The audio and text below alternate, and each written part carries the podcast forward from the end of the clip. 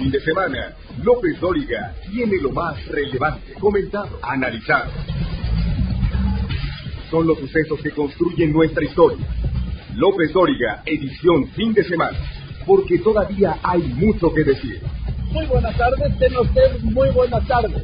Son las 3 de la tarde en punto, pero en punto tiempo del centro de México yo soy Joaquín López Dóriga transmitiendo para usted como todos los días desde la Ciudad de México para toda la República a través de 95 estaciones de radio en todo el país y a través de otras 30 estaciones de radio en Estados Unidos para todos nuestros paisanos. Y hoy, hoy es domingo 16 de octubre de este año de 2022 y vamos a recuperar algo de lo más importante que destacó esta semana en México y en el resto del mundo. Parte de la información más importante es el relajamiento de las medidas sanitarias en México cuando todavía no se puede decretar el fin de la pandemia y el virus anda ahí, vivo y contagiando. Desde el viernes en la Ciudad de México el uso de cubrebocas ya es voluntario en espacios abiertos y en aquellos espacios cerrados con sana distancia y adecuada ventilación. Lo mismo está ocurriendo en varias ciudades, ya en los aviones, en las aerolíneas mexicanas y también en los aeropuertos. Ayer le contaba la advertencia de la Comisión COVID de la UNAM que una recomendación, dice, no es sinónimo de eliminación. Y no olvidemos que allí viene el invierno, ya llega, ¿sí? Donde la autoridad tiene un reto muy grande, la autoridad de salud. ¿Cuál es? Pues atender los temas respiratorios y la influenza y el aumento en los casos de COVID. Antes de la pandemia, México ya enfrentaba una situación crítica en materia de salud mental. Muchos mexicanos ya experimentaban miedo ante situaciones adversas como la violencia y la inseguridad. Con la crisis sanitaria se recrudecieron y se manifestaron más y nuevas emociones. Y es que las secuelas, dice Ángel Figueroa Perea, director de divulgación de las humanidades de la UNAM, son muy fuertes en términos de salud mental, porque a dos años y medio de pandemia no se han recuperado los niveles mínimos de satisfacción en materia económica y desempleo. Ya no estamos en el peor momento, ya estamos en un momento de, un poquito más optimismo, pero todavía hay secuelas que hay que trabajar, sobre todo porque ya veníamos con un antecedente grave antes de la pandemia. Y es que dice, hay un cúmulo de duelos, sin embargo lo importante es reconocer nuestras emociones, identificarlas y buscar apoyo. Y eso es justo el reto que tiene el sistema de salud mexicano, ya no solo acercar los servicios médicos a la población, sino servicios de salud mental, porque es un hecho que México no es un país feliz y que los trastornos de salud mental y sobre todo la incapacidad de los trabajadores por depresión tienen un impacto en la economía. La verdad es que también somos un país con problemas muy fuertes, con resentimiento social, con frustración, con violencia, con índices de violencia intrafamiliar muy graves y que eso demuestra que no estamos bien en cuestiones de salud mental. Por eso, se creó el Diccionario de las Emociones. Es una herramienta gratuita en la que las personas pueden identificar el concepto de las diferentes emociones y así poder buscar apoyo. El Diccionario de las Emociones puede descargarse en la página web humanidadescomunidad.unam.mx. Laura Cardoso Tierra, Fórmula Noticias. El otro tema es la economía, el bolsillo, la inflación, que en septiembre se frenó un poco, vamos, dejó de crecer, se contuvo y se mantuvo en 8.7% como en agosto, pero todavía, todavía muy alta.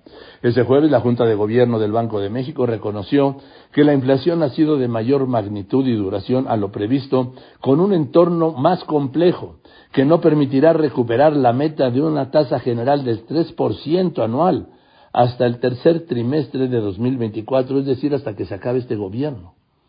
Para el último trimestre de este año, ahora prevé que promedie eh, un 8.6% anual, tras la expectativa anterior de 8.1%, por lo que, dijo la Junta de Gobierno del Banco de México, que seguirá con sus aumentos a la tasa de interés para contener la inflación. Los especialistas han dicho que podría llegar la tasa de interés, que hoy está en 9.25, 9.25%, hasta el 11%. ¿Y qué le digo del impacto que esto ha tenido? Bueno, usted lo sabe perfectamente, ¿sí? Hay casos gravísimos. Miles o millones de personas han dejado de comer algo, carne, pescado, pollo, algo. ¿Por qué? Por la carestía y porque no les alcanza el dinero.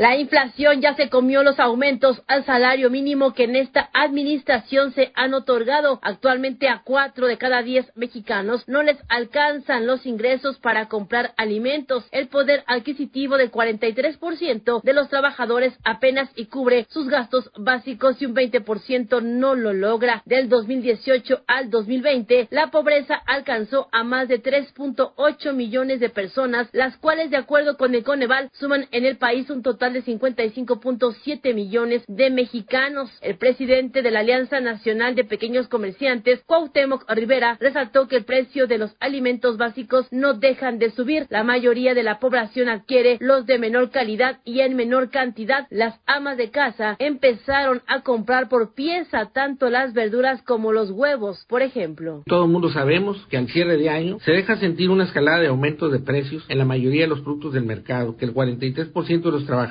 no cuenta con el poder adquisitivo para comprar sus alimentos y un 20 no lo logra. El presidente de la Asociación Nacional de Tiendas de Autoservicio y Departamentales, Vicente Yáñez, manifestó que se debe considerar el porcentaje del incremento del salario mínimo para 2023, ya que pueden disparar la inflación, la cual se ubica en 8.70%, pues como dice el dicho, cuando los sueldos suben por la escalera, los precios suben por el elevador. Alimentamos el incendio, acuérdate de aquella frase, ¿no? Cuando los sueldos suben por la escalera, los precios suben por el elevador. Tenemos que cuidar eso. Esa película ya México la vivió. Analistas económicos destacan que el valor del dinero se encareció y se dificultó el pago de los créditos de tasa variable debido al incremento en la tasa de interés, la cual actualmente se encuentra en 9.25%, lo que provocó un decremento en el poder adquisitivo de las personas, mientras que cada vez más las tarjetas de crédito se destinan para la compra de víveres. Para Grupo Fórmula, Valencia. Otro caso polémico esta semana fue la aprobación en la Cámara de Diputados de una iniciativa de Morena para modificar el artículo 61 de la Ley de Instituciones de Crédito. Con esta reforma, sí, los recursos que no tienen dueño o que tengan más de seis años sin actividad en una cuenta en el sistema financiero se van a destinar a qué? A fortalecer las tareas de seguridad pública en el país. Así lo aprobaron los diputados. Ya aprobado en la Cámara de Diputados, el presidente dijo que no, que ni hablar que como para seguridad pública, que no, que no y que no, que ese dinero no puede ir a la seguridad pública, tiene que ir, dijo, a sus programas sociales, que es su prioridad, y no alcanza ya tanto el dinero. Voy a un corte y regreso con este distractor del presidente. Sus presidenciables, sus presidenciables en la oposición, y 43 puso además, ¿qué, qué número, no? 43 desaparecidos, 43 precandidatos, de veras que no lo ayudan. López Dóriga Digital. Información en tiempo real. LópezDóriga.com.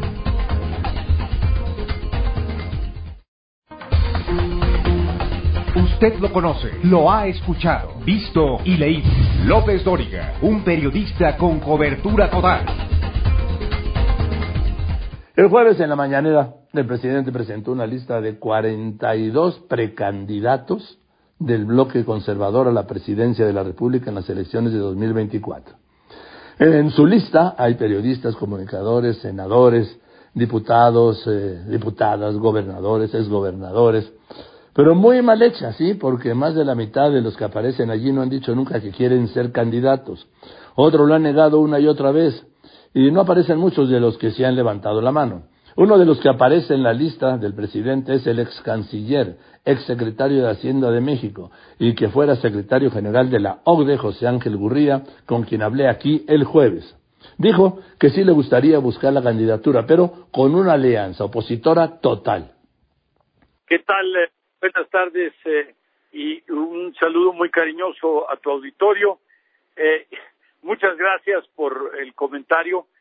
déjame decirte que hoy en la mañana pues me sorprendió mucho eh, eh, la nota de, del eh, presidente y me pareció una gran cortesía de su parte eh, el hecho de que me haya puesto en una lista de 42 personas que pueden ser pues dirigentes de este país.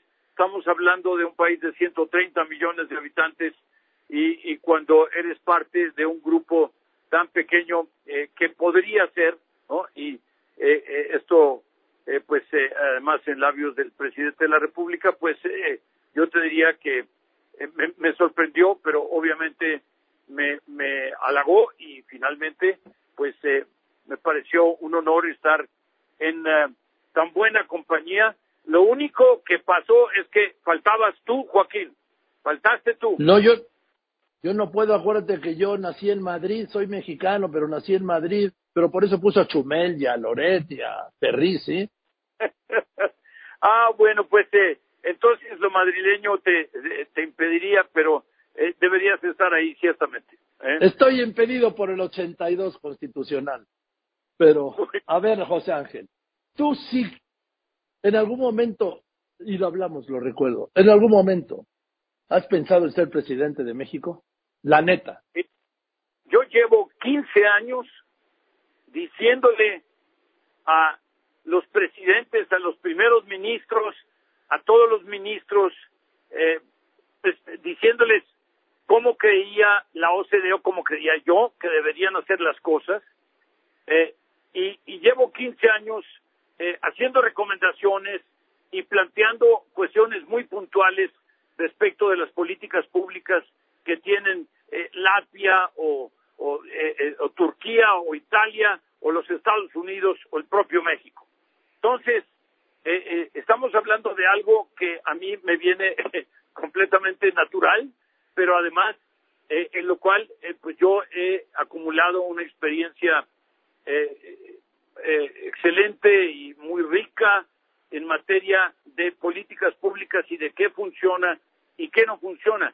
Entonces, eh, eh, yo estaré eh, en los diferentes foros a donde me inviten, ya sea del PRI, del PAN, del PRD, del, del Movimiento Ciudadano, para poder compartir con ellos estas, estas políticas públicas, esto, lo, lo, que yo creo que puede funcionar en México.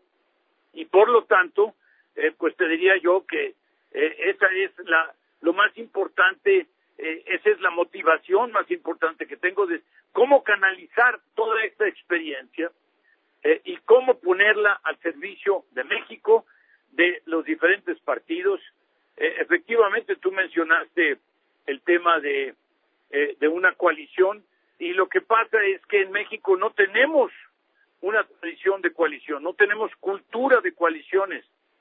hace apenas en el 21 eh, empezó este ejercicio, este, este experimento, digamos, eh, desde el punto de vista político.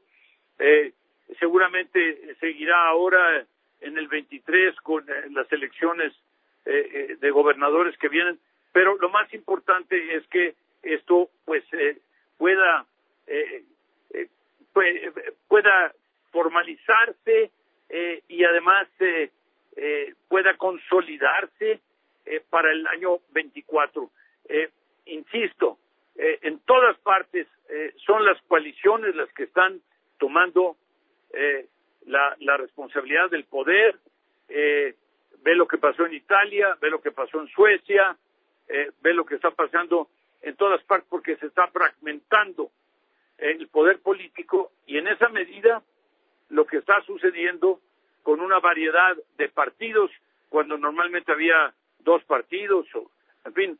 Eh, eh, entonces, lo que, lo que está sucediendo es que las coaliciones se vuelven absolutamente indispensables. Fíjate que en el caso de Alemania, por ejemplo, estábamos, estuvimos durante mucho tiempo con Angela Merkel del Partido de la Democracia Cristiana junto con los socialistas. De hecho, Olaf Scholz hoy eh, era mi interlocutor natural eh, trabajé mucho con él, eh, pues eh, él, es el canciller de Alemania hoy y fue el, el ministro de Finanzas de Angela Merkel, siendo él socialista, y Angela Merkel de la democracia cristiana.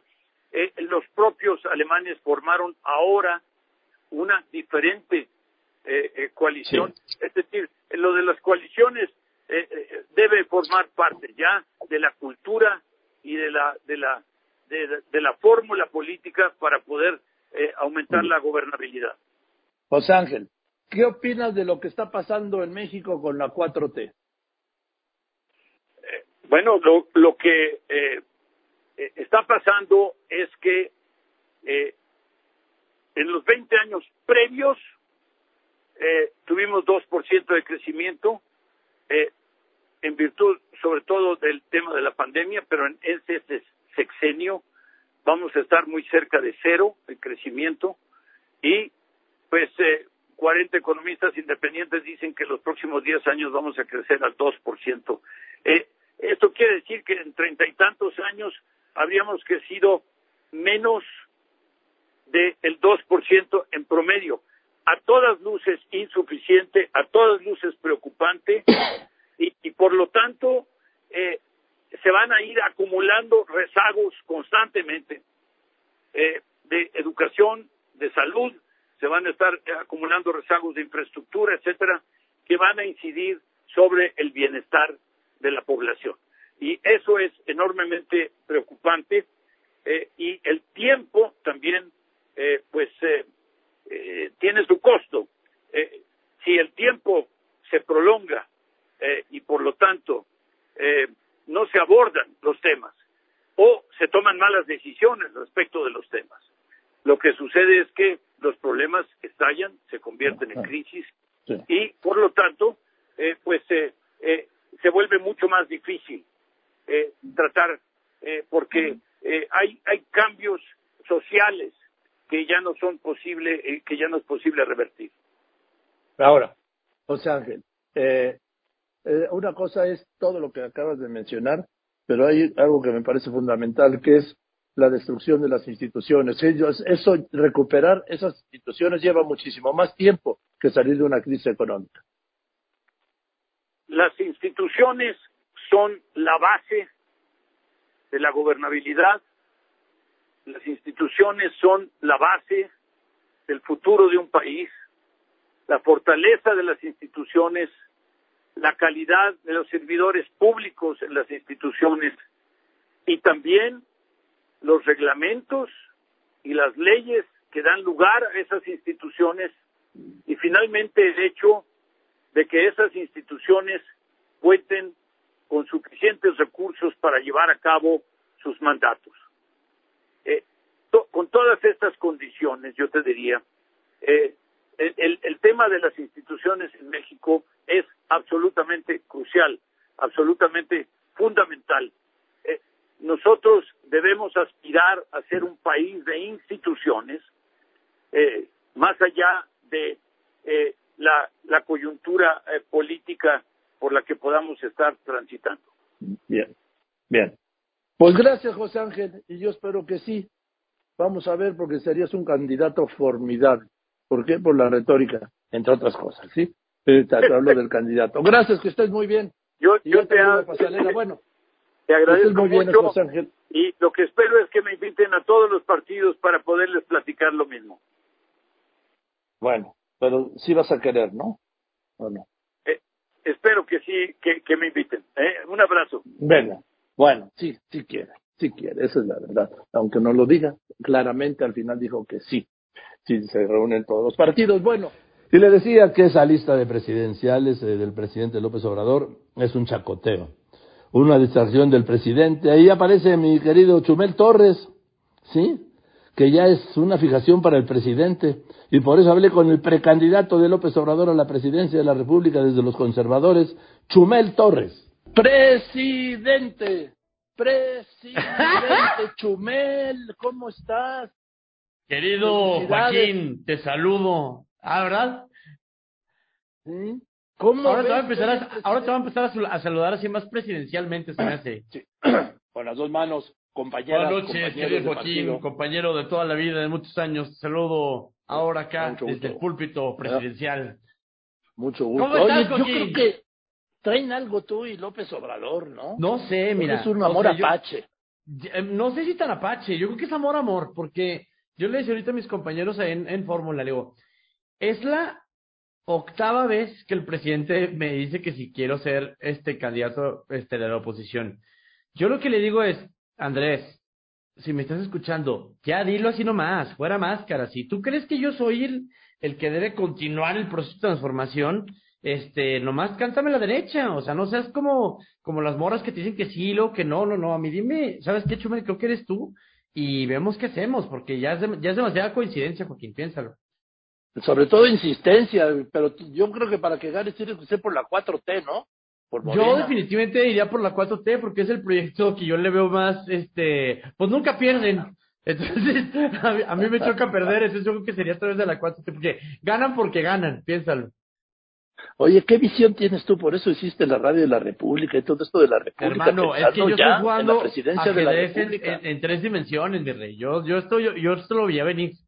No, mira, ahora, es una cosa que yo creo que, este, por lo que ha mencionado muchas veces ya el presidente, y te lo decía ahorita José Ángel, eh, él, él sí nos oye. Yo creo que sí nos oye en la radio de la República porque ya ha adoptado dos, tres ideas de, de nuestra, de nuestra autoría. Cuando sacó el pulso de la salud, es muy parecido al pulso de la República que tengo yo en YouTube. Vamos, lo dejé ir, dije, el presidente si quiere el nombre del programa para, para su tema de salud, todo perfecto. Vamos, siempre hemos estado eh, great minds una think sintonía. alike, dicen. Exacto, en sintonía. Yo diría que somos hermanos gemelos, este, pero como intelectualmente, Joaquín.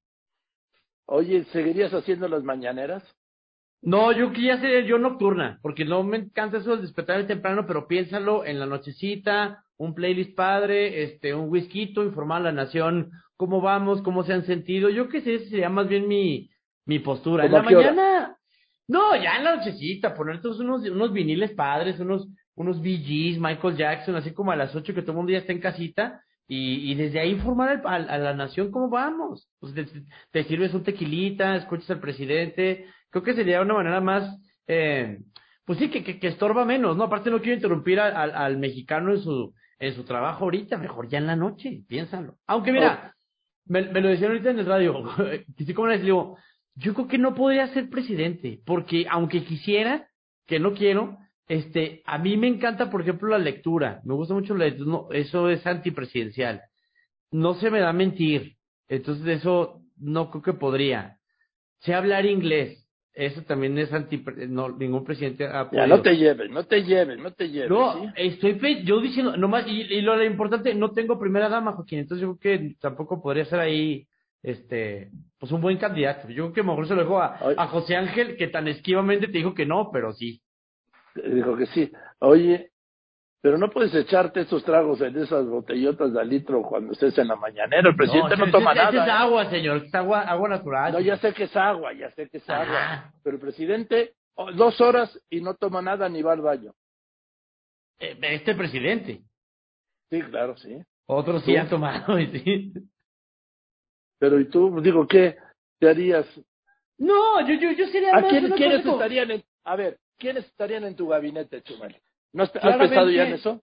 Yo creo que Alfredo Adame estaría en defensa para que él, él ha tenido ahí este bastantes altercados y sabría cómo responder. Este en, en economía yo creo que algunos miembros de mi equipo de Máquina 501 son muy agarrados, no, no pagan nunca, entonces siento que se, ha- harían cosas buenas con, con el presupuesto. Pero fuera de eso, este, la, Liz Vilchis en educación, ella se ve que le gusta la lectura, que es este docta, y, y creo que por ahí esos primeros tres se me hacen unos buenos, este, sí, como primeros, primeros coequiperos. ¿Y Ricky Moreno sería tu Jesús Ramírez? Claramente, claro. Ricky Moreno se- sería mi secretario de Relaciones Exteriores, porque se ve güero. y No, todo el mundo yo creo que sería tu, no, sería tu jefe de gabinete. Sí, porque todo el mundo le hace caso al güero, entonces, este, y tiene autoridad, entonces creo que ahí podría ser. Pero sí seremos, sí, Ah. sí estaremos bien en la contienda, señor. ¿A Fernando y Noroña no lo has considerado? Yo creo que no, fíjate, ¿sabes? Porque en mi equipo me gusta mucho que la gente vaya limpia, aseada, este, y creo que el, el señor pues, Noroña no, no, no, no cumple el perfil. Eh, ¿No has pensado qué te voy a decir? no sé, en Lili Telles. Este, claramente, yo creo que, no sé si ahí vamos a tener que campechanear, porque si Lee tienes ganas, yo me propongo para primer damo. O sea, yo ahí entro en la interna. No, no, no. No, Yo no. nomás Ah, estoy diciendo ah. En la interna, en la Ah, interna. ¿le estás, yo le levantaría estás proponiendo algo a Lili Telles? Es Eh, una coalición, no una, co- una coalición, Ah. caballero. Sí, claramente. Que Ahora- ella hable. ahora sí ya. Ella, habla ahí muy, muy padre. Yo disfruto aquí en Palacio Nacional sentado. Si necesita alguien en la silla, yo puedo ser ese hombre. Oye, ¿sí vivirías en Palacio o te irías a Los Pinos? ¿Te regresarías yo a Los que Pinos? no, me iría mucho más para allá. Yo me iría ya a Chapultepec de plan. O sea, ya. ¿Al Castillo? Vamos- ¿Al Sí, Castillo? claro. Pues como Porfirio lo hubiera deseado, Joaquín, por Dios. O sea, Oye, ahí, ¿y el ahí está yo. y el avión- y el avión presidencial. Uno en cada pie, me compraré otro más grande todavía, yo creo.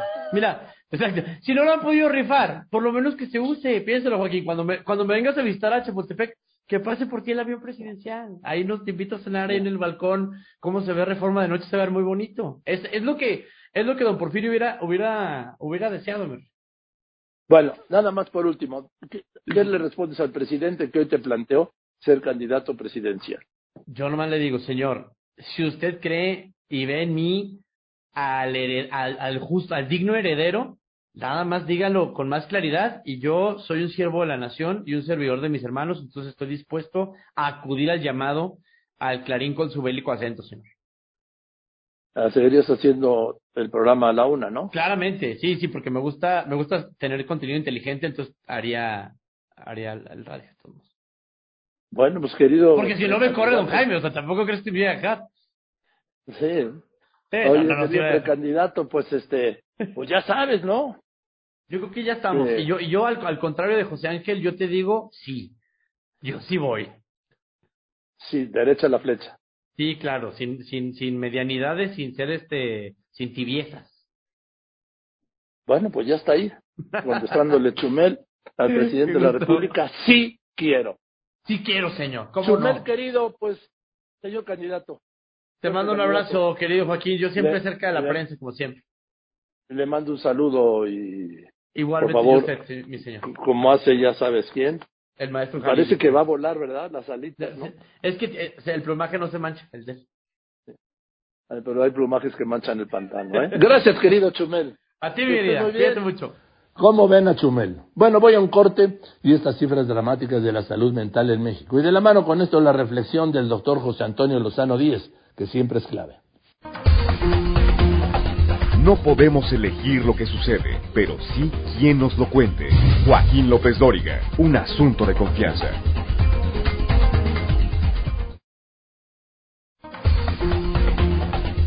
En Facebook, Joaquín está en facebook.com diagonal Joaquín López Dóriga.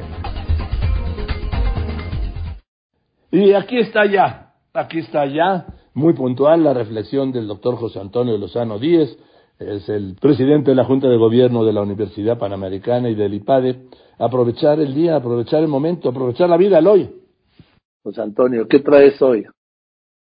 Yo, Joaquín, quizás algunos en el auditorio, quizás no sé si tú la llegaste a ver hace algunos años, una película eh, que se hizo muy famosa que se llamó La Sociedad de los Poetas Muertos. Sí, sí, sí la vi, sí. ¿Recuerdas? Eh, con, Sí, claro. con Robin. Bueno, pues eh, en esa película se mencionaba mucho un concepto, Joaquín, el concepto de carpe diem, que significa Sí. aprovecha el día, ¿no? Entender esa grandeza, Joaquín, de lo que significa aprovechar el día. Esto eh, estamos pues viéndolo hoy, Joaquín, en un momento en que vimos una circunstancia muy complicada. Nunca como ahora habíamos vivido los niveles, eh, de acuerdo con la Organización Mundial de la Salud, de ansiedad y de depresión que tenemos actualmente. La depresión, para el auditorio y los que de alguna manera, y ya alguna vez lo hemos hablado aquí, lo quieran, lo quieran ver con un poquito más de detalle, es el estar eh, atado, digamos, heridas del pasado. Tiene que ver con el pasado y estar atado a él. Y la ansiedad tiene que ver con el futuro. Esos pensamientos que nos vienen de manera insistente sobre cosas que pueden ocurrir, que nos quitan la paz, que nos hacen daño desde ese punto de vista. Se dice que las personas normales tenemos entre, increíblemente, 18 y 20 mil pensamientos todos los días. ¿Cómo es posible que sean tantos? Porque la mayor parte de nuestros pensamientos son en el área subconsciente. Y resulta que muchos que nos preocupan, la gran mayoría de ellos, suelen, Joaquín, no ocurrir. Y sin embargo los vivimos como si fueran reales y eso hace, entre otras cosas, que los llevemos a nuestras emociones y a nuestra salud. Vivimos, Joaquín, entre el pasado y el futuro. Y nos olvidamos de que en el presente es justo donde está la felicidad. La mejor definición posible de felicidad es vivir de manera equilibrada y sana en el presente. Cuando citaba eh, Carpe Diem, se refería esta película a una frase de Horacio, aquel poeta latino que en sus odas, en su poema número 11, termina diciendo esta recomendación. Carpe diem minimum credula postero, que significa aprovecha el día y no confíes en el mañana. ¿Qué grandeza hay en el momento, en el momento actual?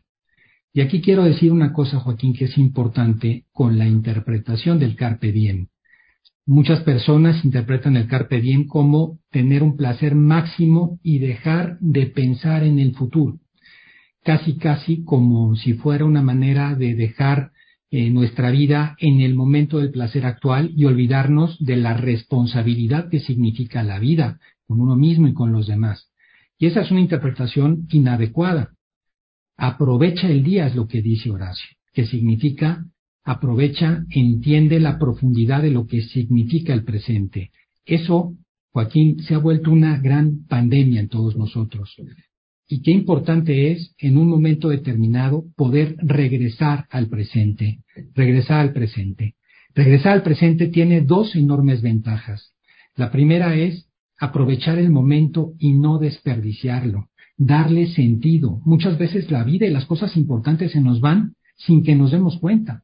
Esa vida que muchas veces es lo que estamos esperando que ocurra, cuando en realidad es lo que está ocurriendo. Y esto Joaquín, tiene mucho que ver con la profundidad de nuestra vivencia. Y lo segundo, Joaquín, también cuando vivimos el momento presente es que logramos vivir con mayor tranquilidad, con mayor paz interior.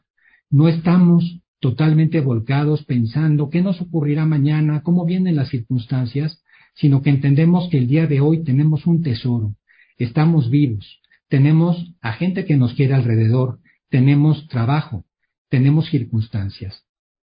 Una cosa que siempre también tendríamos que pensar en este sentido, Joaquín, es otra frase latina que alguna vez aquí la he comentado. Memento mori. Somos seres temporales, somos seres mortales. Vamos a llegar en un momento determinado al fin de nuestros días. ¿Y qué nos gustaría que dijera en nuestra lápida, que dijera nuestra biografía? Que nos dedicamos a qué?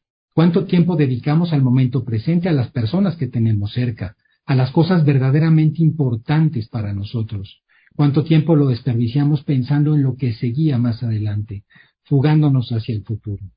Por eso yo quisiera dejar, Joaquín, cuatro consejos que son seguidos al auditorio, que ayudan mucho a esto de vivir el momento presente, este carpe diem tan importante en la vida.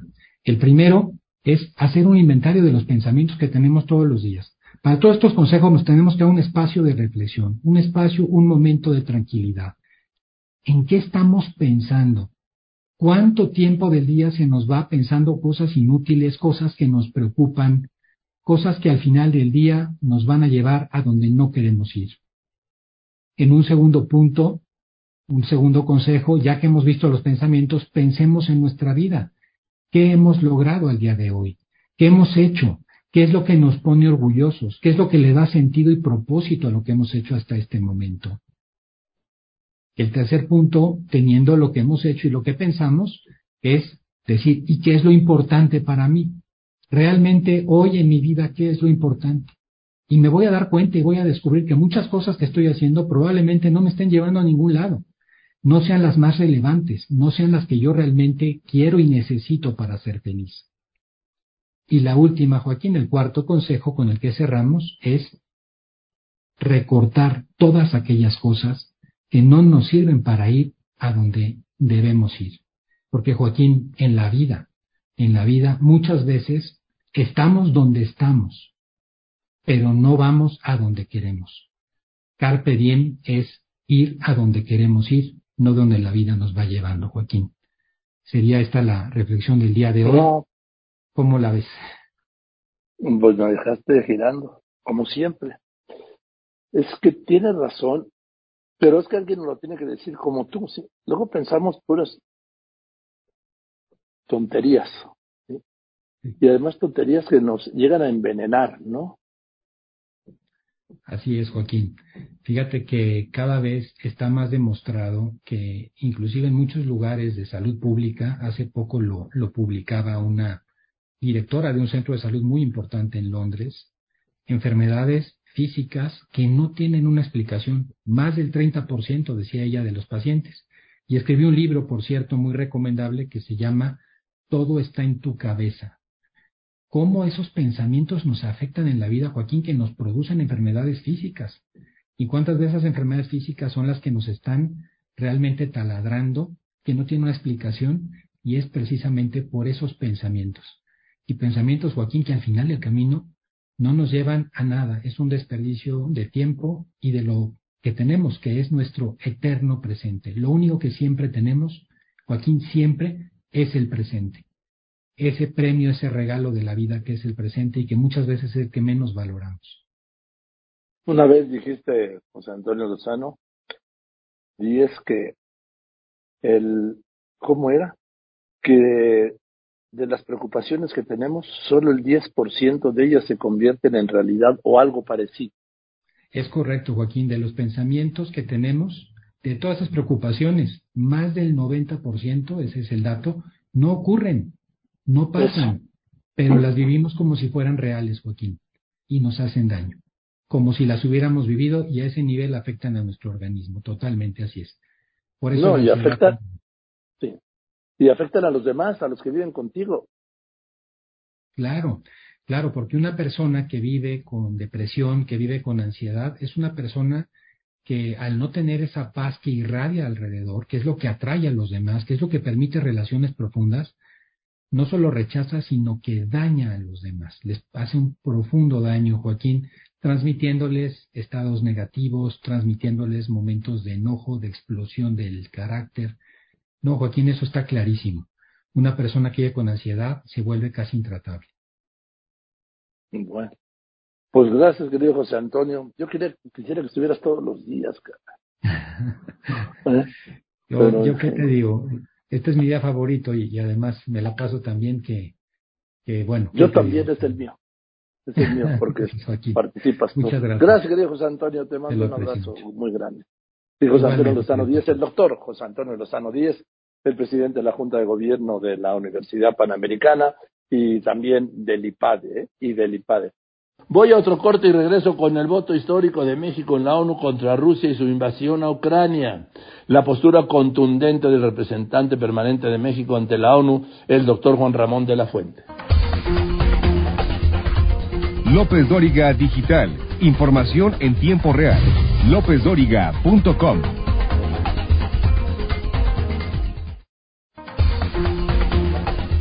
En Facebook, Joaquín está en facebook.com diagonal Joaquín López Dóriga.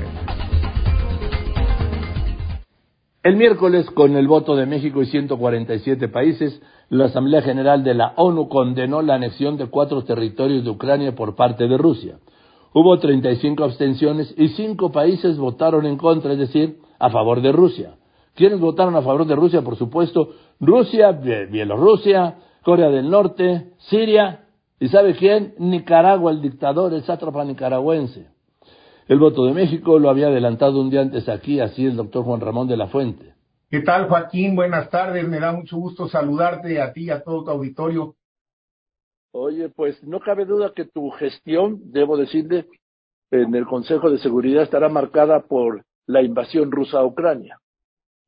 Y sin duda, yo creo que, digamos, eh, nuestras vidas en general También, estarán marcadas por esta, por esta que es sin duda eh, eh, la, la, la, confrontación armada más importante, más trágica que ha habido eh, pues desde, desde la Segunda Guerra, por todas sus implicaciones. Eh, y, por lo que vemos, desafortunadamente, eh, que todavía está como un proceso escalando, porque si uno tuviera que hacer una valoración muy puntual de cómo están las cosas hoy en comparación a cómo estaban cuando inició este conflicto en febrero, pues es que sin duda eh, están mucho más complicadas y eh, las perspectivas eh, realmente no se ven de ninguna manera halagüeñas. No, no, no le veo yo el lado positivo, aunque no hay que quitar el dedo del renglón de que esto necesitará forzosamente una salida diplomática, una salida política, una salida negociada, porque no va a haber una salida militar, no puede haberla. Eh, todos acabaremos perdiendo más de lo que ya hemos perdido. Entonces, sí, es muy grave eh, y, y, ha sido este, pues muy trágica para, para muchísima gente, no solo en la región, sino en muchas otras partes del mundo. Ahora, ahora, embajador, hay esto, se ha señalado, no, es que el presidente López Obrador ha hablado de la neutralidad de México y el embajador de México ante la ONU eh, ha criticado la invasión rusa. ¿Cómo lo has hecho? Así, es, y qué bueno que lo tocas, a ver, porque otra vez me parece que es, es un error pensar que por el hecho de que México ha condenado la invasión, como lo hicimos desde un principio, y ha condenado la anexión territorial, como lo hemos vuelto a hacer, significa que México no ha mantenido una posición de neutralidad. Nosotros no formamos parte de ningún bloque. Nosotros no estamos en la dinámica de las sanciones eh, eh, unilaterales. México se ha sustentado en tres pilares fundamentales a lo largo de este conflicto. Nuestros principios constitucionales de política exterior, el orden jurídico internacional y nuestra propia experiencia histórica. Y lo que hemos hecho es denunciar todo aquello que contraviene esos principios. Cuando hay una invasión que claramente eh, implica que un Estado se apropia, invade a otro Estado soberano, pues eso va en contra de nuestros principios constitucionales, de la Carta de la ONU, del derecho internacional, de la jurisprudencia de la Corte Internacional de Justicia. Por supuesto que tenemos que condenarlo, pero no estamos tomando partido a priori.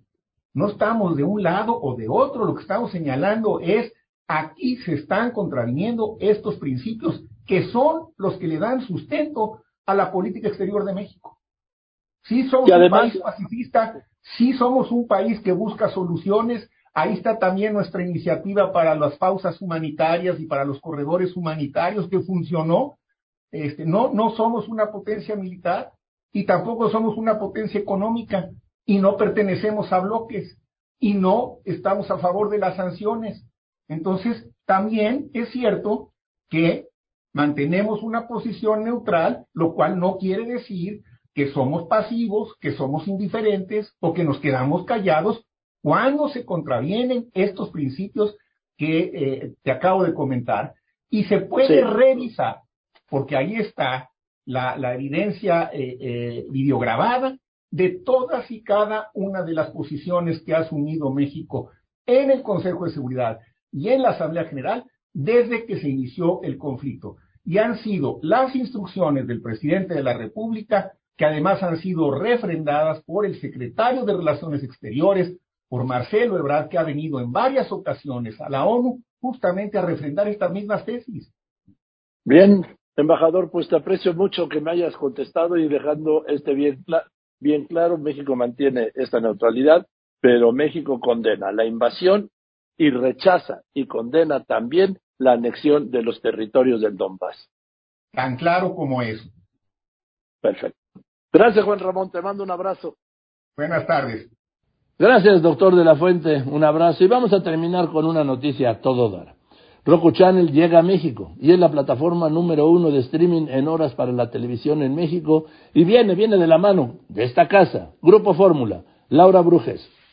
Roku Channel llega a México, la plataforma número uno de streaming en horas para televisión en México, y con esta de la mano de Telefórmula, que también busca ampliar sus horizontes y llevar su contenido a más lugares para alcanzar nuevas audiencias a través del modelo Connected Television o CTV. Roku Channel es un canal de streaming gratuito disponible en los dispositivos Roku que ofrece a sus usuarios acceso a miles de películas y episodios de televisión, incluyendo acceso exclusivo a más de 30 Roku Originals a partir de este jueves 13 de octubre y se espera que sigan llegando más proveedores de contenido y marcas que están enfocadas al streaming para brindar esta experiencia que será de manera gratuita, anunció Rob Holmes, vicepresidente de programación en Roku.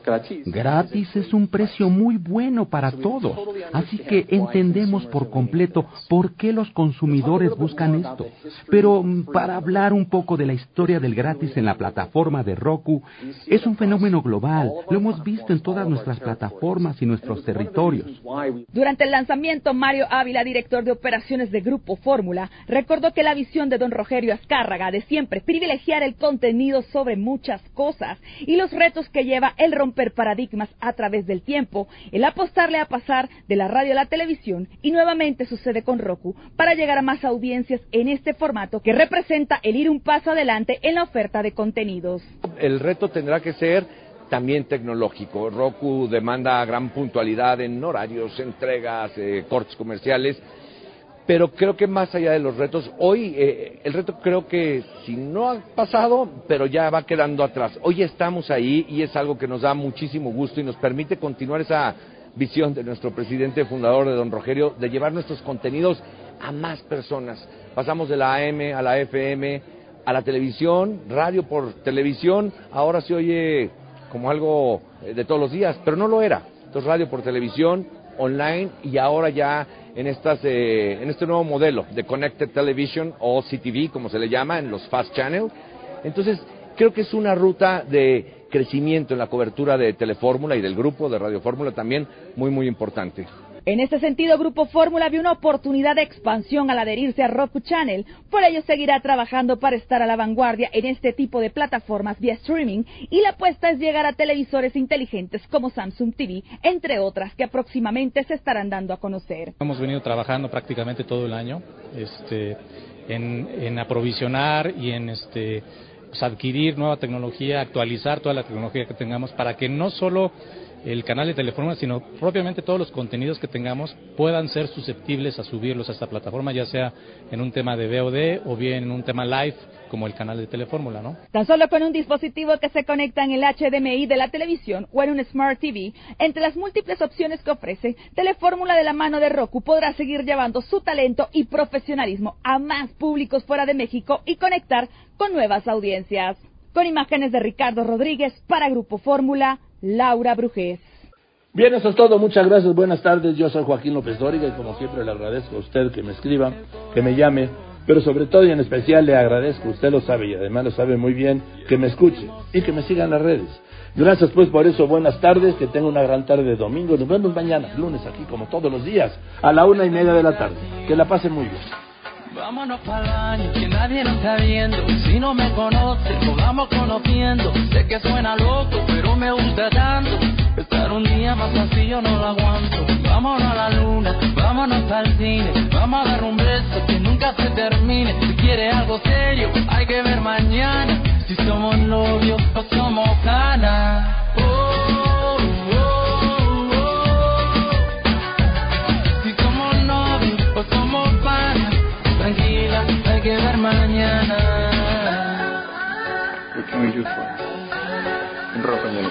Si te vuelvo a ver, se me vuelve a parar la respiración por verte bailar.